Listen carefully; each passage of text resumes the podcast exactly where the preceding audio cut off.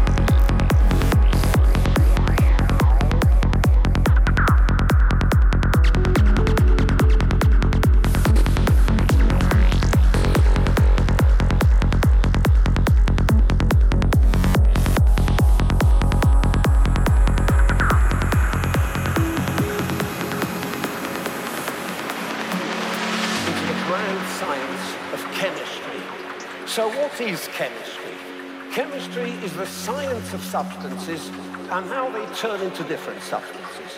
And very frequently, we can recognize a chemical change because there is a change of color. As I pour my chemical water from one flask into another, you'll notice a color change. And this is because I am making a new substance on every occasion. Chemistry plays an important, a hugely important role in our everyday lives. Masses of substances use on an everyday basis their existence to